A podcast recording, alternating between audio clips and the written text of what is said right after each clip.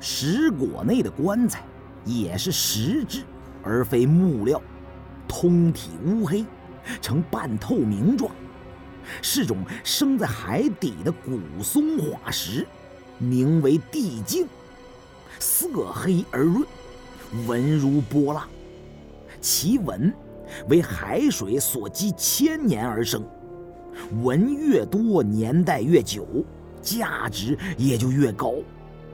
看这石棺水纹层层密布，价值必然不菲呀！而且棺体四周封得好生的紧密。胖子唯恐毁了这值钱的石棺，硬是耐住性子，动作小心翼翼，费了九牛二虎之力，才用探阴爪拨开了起到固定作用的命栓。我在下手协助。让其余的人退开几步，我和胖子二人屏住了呼吸，掀开了棺盖。呼的一阵白气从棺中冲出，随着这一阵湿气出现，从棺中砰的一下坐起了一个死人，把石棺盖就给顶在一边了。那死尸似乎是个女子，头发很长。被海风吹得披头散发，随风西动，犹如生人一般。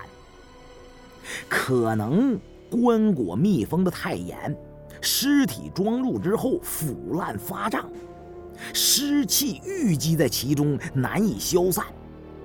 借助这股恒定的气体，死者的尸体也保存在散尽湿气后的这一状态。棺盖一起。受到外界空气的作用，棺内产生了剧烈的变化，尸体全身筋肉收缩，也像炸了尸似的，腾的一下就坐了起来。棺中那股白气极臭啊！我们虽在上风头，鼻端又抹了些薄荷药膏，却仍觉得臭不可闻呐，又让这突然坐起的尸体吓了一跳。大伙连忙一边后退，一边捂住了自己的鼻子。胖子和明叔还连连称奇呢：“我的天哪，这大姐怎么这么臭啊？可能这位靓女生前便秘呀，是让屎给活活憋死的。”在明叔和胖子不修口德的叫骂声中，这阵臭气。很快就散去，只见棺中坐起的尸体，全身肤色发青，身上脸上都是肉鳞，青面獠牙，形同恶鬼。我心中就是一紧呐，这他妈的是人吗？可还没等再仔细看看，一阵海风吹至，尸体的皮肤迅速塌陷萎缩。尸体颜色由青转黑，眼看着在一瞬之间就化为了灰烬，立时从外至内一层层的碎为黑灰，被海风吹散，剩下的零星骨骸都散落在棺内，形骸不复存在了。我们一看就知道完了，这粽子成灰了。连灵魂带肉体全都化为了历史的尘埃了。明叔跟粽子打了半辈子交道，什么样的古尸几乎都见过，但身上生有肉鳞的女尸还是闻所未闻、见所未见。难道是南海里的鲛人？那就不是人，而是鱼了。那东西死了。也就不值什么钱了。他走近，想看看棺中剩余的骨头渣子有没有鱼尾。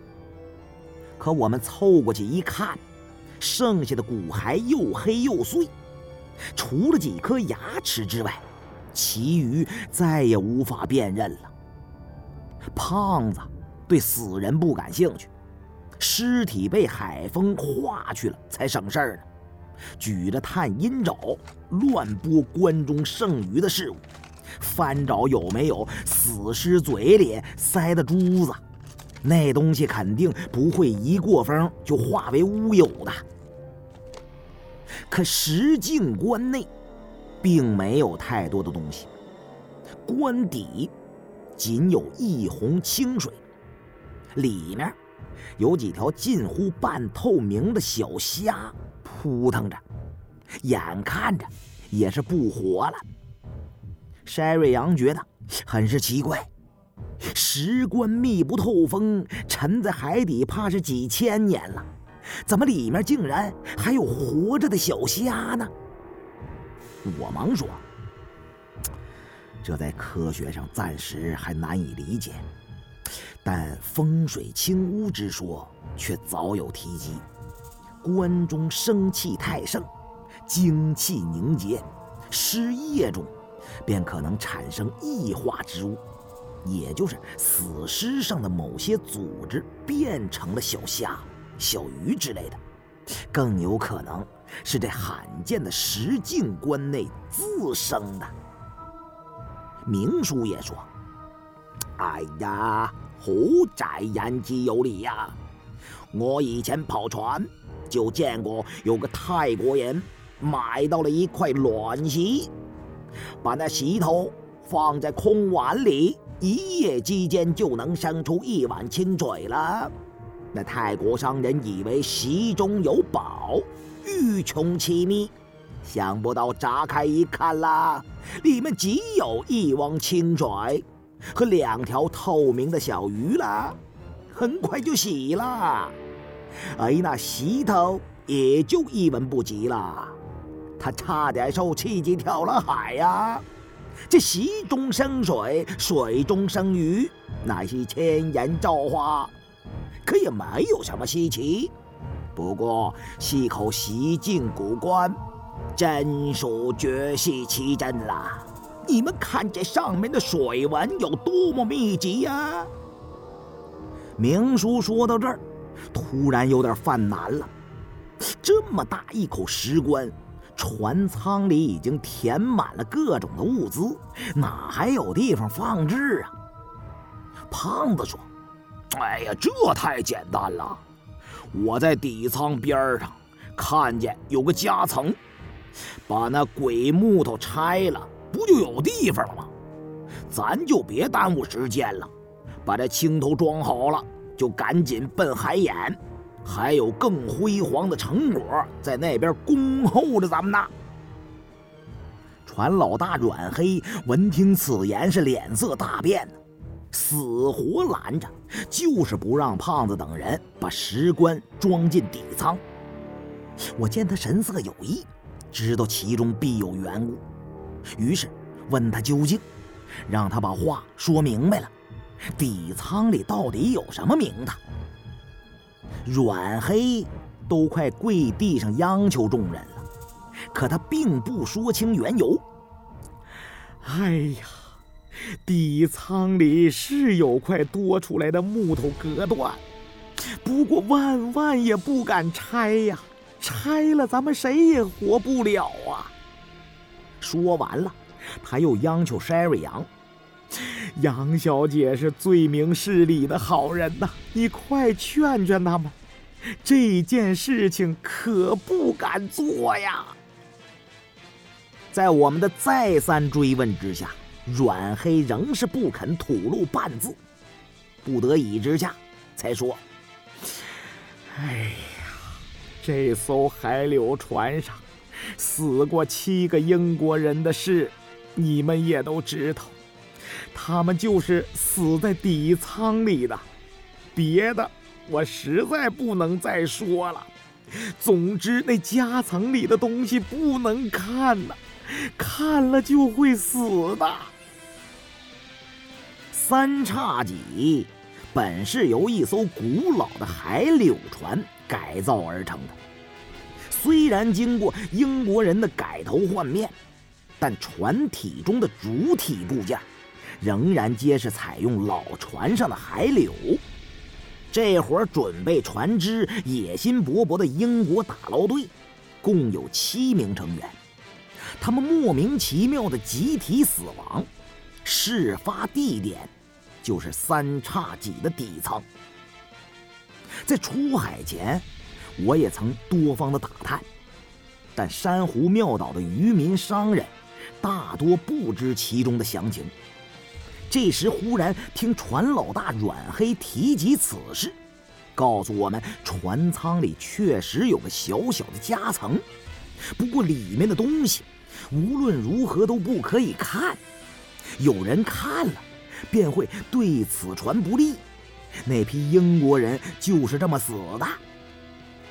我看了看明叔，见他也是一脸的茫然，显然从没听说过海船上有这般的掌握。我便开始怀疑是阮黑危言耸听，更要去底仓查个明白了。阮黑又求筛瑞阳帮忙劝说。他认识这艘海柳船的前任船主，前不久英国人改装这条船，他也曾受雇帮忙，所以知道一些不为人知的内幕。他赌咒发誓，这船底舱里确实藏着某种东西，不过看见了那个东西，对船上的成员有百害而无一利。要是当底舱夹层里的东西不存在了，则会一切如常，对这船没有任何影响，绝对不是危言耸听，这是用许多条人命换来的教训。我见船老大阮黑发了毒誓了，知道这些迷信的海狼如果发了重誓，就必然不会存心相欺。既然他说底舱里有不能惊动的东西，只要不影响我们的航程，也没必要去刻意破坏这些特殊的风俗和禁忌。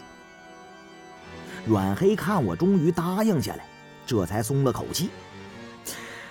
哎呀，等采了蛋回去之后，一定把这里面的秘密告诉你们听。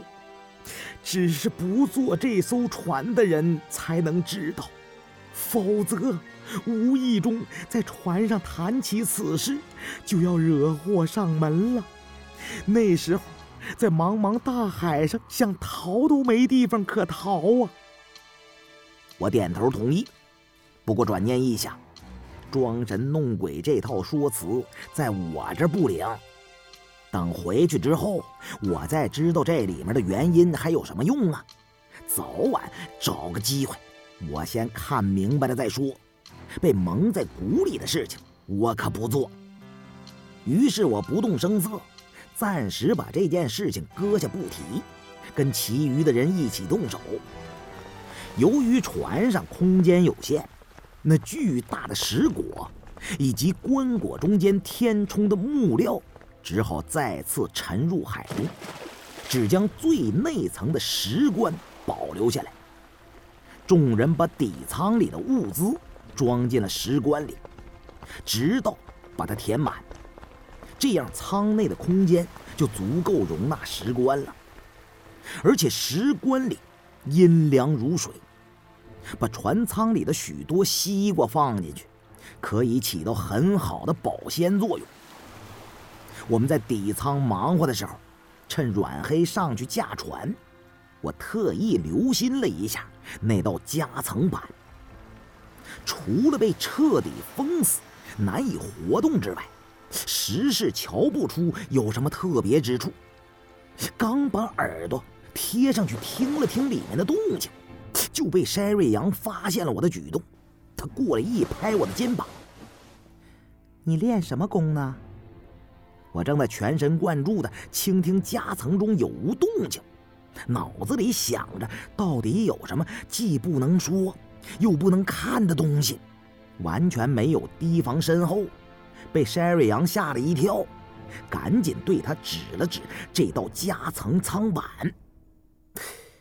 我侦查侦查，你也过来听听，这里边好像有东西在动。”山瑞阳并没有跟我一起进行侦查，他似乎有话要同我说，对我示意换个地方说话，我便跟他上到了后甲板。这时阮黑和明叔重新的确认了航向，正在将船全速的驶向珊瑚螺旋。三叉戟在海上乘风破浪，船后悬挂着的两口潜水钟，也随着船身摇摇晃晃。海底的黑潮过后，大片海域都显得毫无生气。以前不时能在海面上看到的成群飞鱼，也都不见了踪影。四周只有无边无际的海水汹涌，显得浩瀚无极。山瑞阳在甲板上眺望海天尽头，过了半晌才说：“陈教授是我父亲生前的好友。”他的心愿，就是我父亲的心愿。冒再大的风险，我都不会在乎。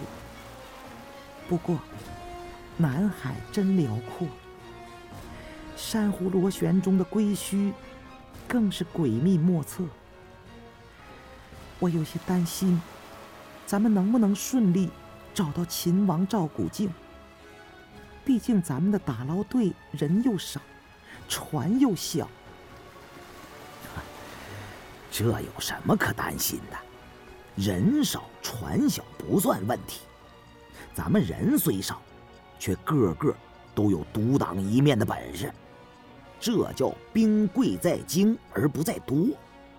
古代中国陈胜吴广起义，开始的时候，才只有八九百人。他们向全世界发出了“帝王将相宁有种乎”的伟大呐喊，登高一呼，揭竿而起，一度横扫天下。可是后来，这支队伍为什么失败了呢？就因为他们的人越来越多，成了一伙乌合之众，失去了革命的纯洁性和团结的战斗力。咱们应该吸取农民起义失败的经验教训。就连咱们去沙漠的时候的向导安利满老爷子，都知道胡大的神谕是：世人唯有团结才会胜利。另外，在吸收队员的时候，也要格外的慎重，宁啃仙桃一口，不吃烂杏一筐。人少心齐，不怕不能成事。怎么你什么事都要引经据典呢？是不是这样显得特别的有说服力？不过你说的确实有道理，同舟共济就需要团结无间，互相信任是极其重要的。你信得过船老大阮黑吗？我已料到会被他有这么一问，但还是稍加的沉吟。想了想，才说：“只听说阮黑是越南籍的华人，为了避难才流落海岛。他以往的经历我并不了解，他心里怎么想的我也不清楚。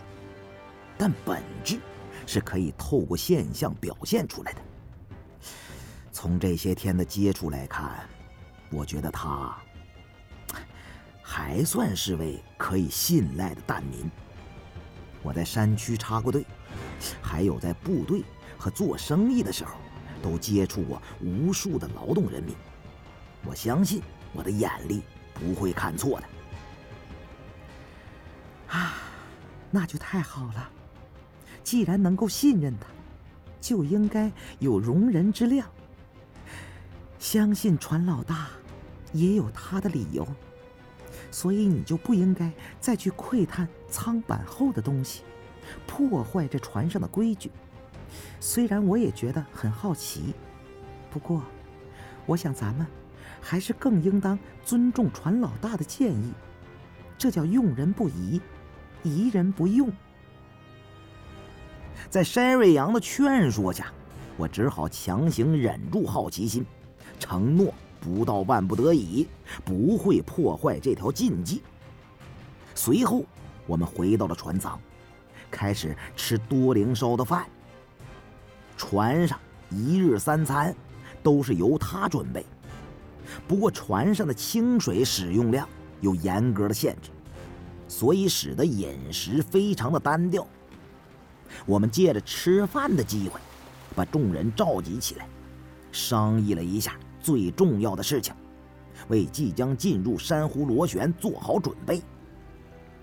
我们在海上自西向东，过了当前这道深不见底的海槽，海底的地势会突然耸起，以那条海底山脊的零线为界，以东的海域就完全属于珊瑚螺旋了。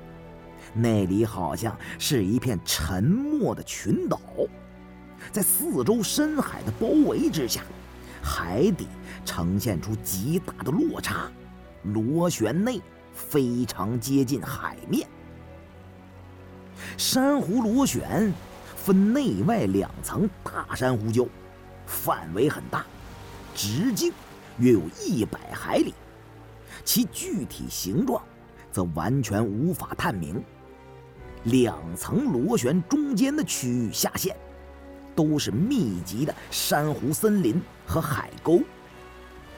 由于这一带海底两山环合，数万年海气凝聚，空中风暴雷暴是常年不断，电子设备会时常失灵，海底又有鬼火幽灵之类的传说，所以近数百年来很少有人敢贸然进入。